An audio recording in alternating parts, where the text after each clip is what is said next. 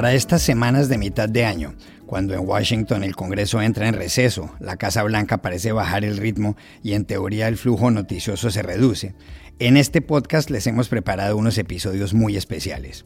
No se los pierdan.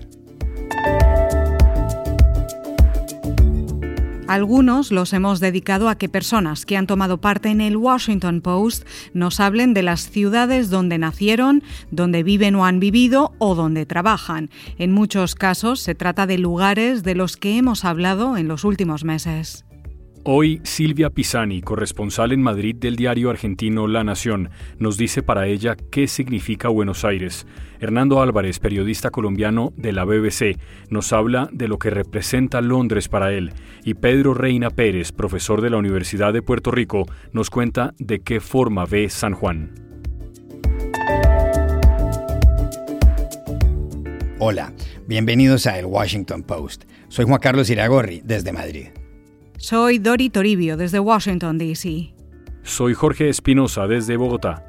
Es martes 10 de agosto y esto es algo que usted debería saber hoy.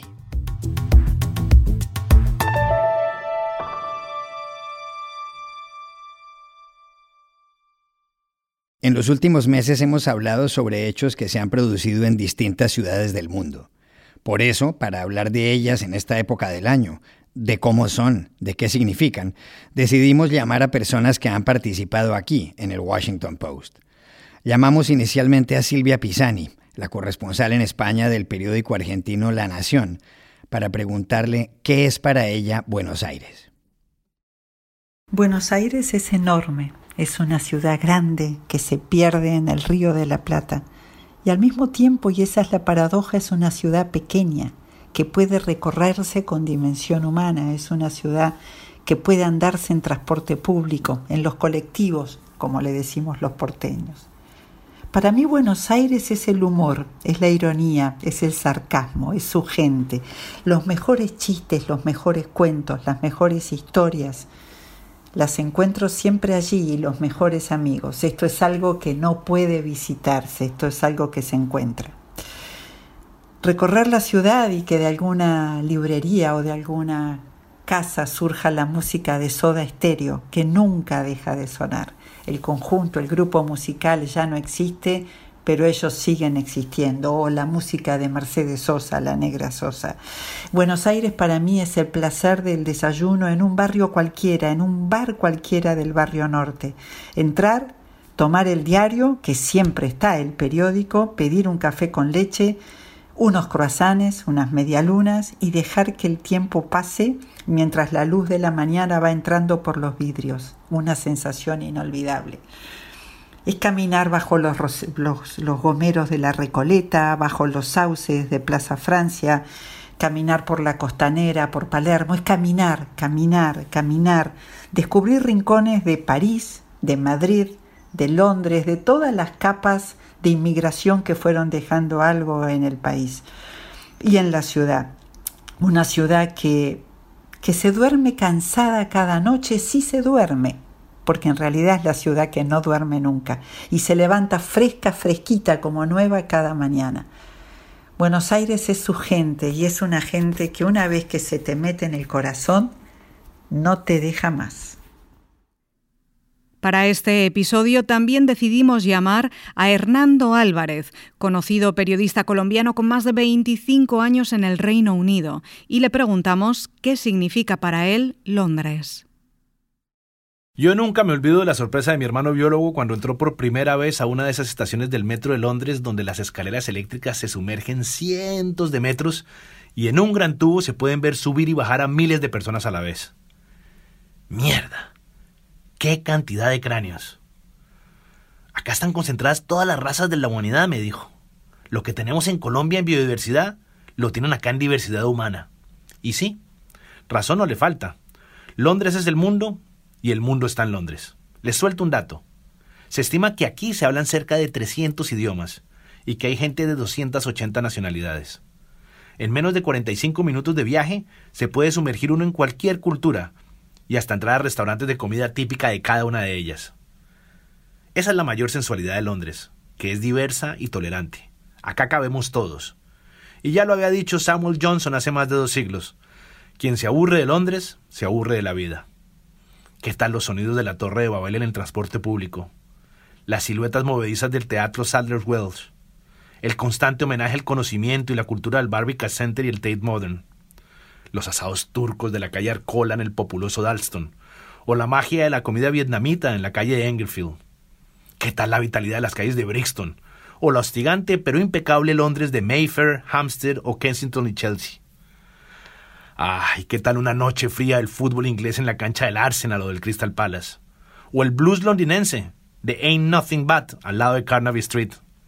Hay chuzos de comida en Tutin, buena onda y vanguardismo en Peckham, y una inmejorable selección de cervezas en destilerías artesanales en cada barrio.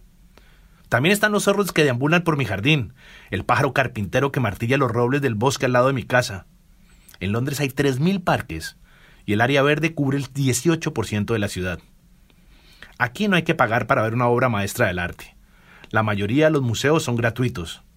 Con pedalear 30 minutos ya estoy afuera de la ciudad paseando en bicicleta por las colinas de Kent y Surrey. Siempre hay algo nuevo por conocer, y eso que ya llevo 25 años callejeando por la ciudad. Acá hay vestigios y cicatrices de 2000 años de historia, y todavía se pueden apreciar muros que construyeron los romanos cuando vivían por acá. Londres me ha enseñado a mirar el mundo de otra forma, y quizás lo que más le agradezco es que me haya quitado la manía de mirar atrás cuando salgo a caminar. Finalmente, buscamos a Pedro Reina Pérez, profesor de la Universidad de Puerto Rico, y le pedimos que nos dijera qué es San Juan. Para mí, San Juan de Puerto Rico, en la coyuntura que conmemora sus 500 años de fundada, condensa de manera cruel y tierna las capas de su aguerrida historia. Abrazada por el Océano Atlántico que le confiere un eterno aroma salitre, la ciudad exhibe las huellas de una evolución social mestiza, paradójica y efervescente. Más allá de las murallas del recinto colonial, encajado en sus barrios más alejados de la ruta turística, la gente apuesta a la música y a la comida para sobrellevar la incertidumbre de los días. La rumba callejera de trastalleres convive con la bachata de barrio obrero. El retumbar de los panderos de plena en la calle Loíza compite con el reggaetón pesado de Llorén Torres, al tiempo que un predicador enardecido cita capítulos y versículos de una Biblia con un megáfono mientras desde la otra esquina una mujer en traje de baño lo contempla curiosa mientras degusta un inmenso plato rebosante de sancocho acompañado con una cerveza fría. La textura sonora de estas escenas forma parte de nuestras señas de identidad. Yo redescubrí la ciudad en medio del encierro que nos impuso la pandemia volviendo a pie a Puerta de Tierra, ese barrio marino de inmigrantes medio olvidado de donde procedían mis ancestros para interrogar su decadencia. Caminé los senderos del Parque Luis Muñoz Rivera y contemplé los gallos y las gallinas al pie de la estatua de Simón Bolívar y terminé recorriendo el litoral de la legendaria playa del Escambrón, donde la gente se convoca a diario al amanecer para nadar y meditar. En estos lugares se respira otro lado de la existencia, discreta pero decidida. Una vida que no se revela en los titulares de prensa ocupados hoy día con los temas fiscales. Es cierto que hoy circulan por las avenidas más carros de lujo que nunca antes, pero en San Juan la alegría sobrevive detrás de la fachada.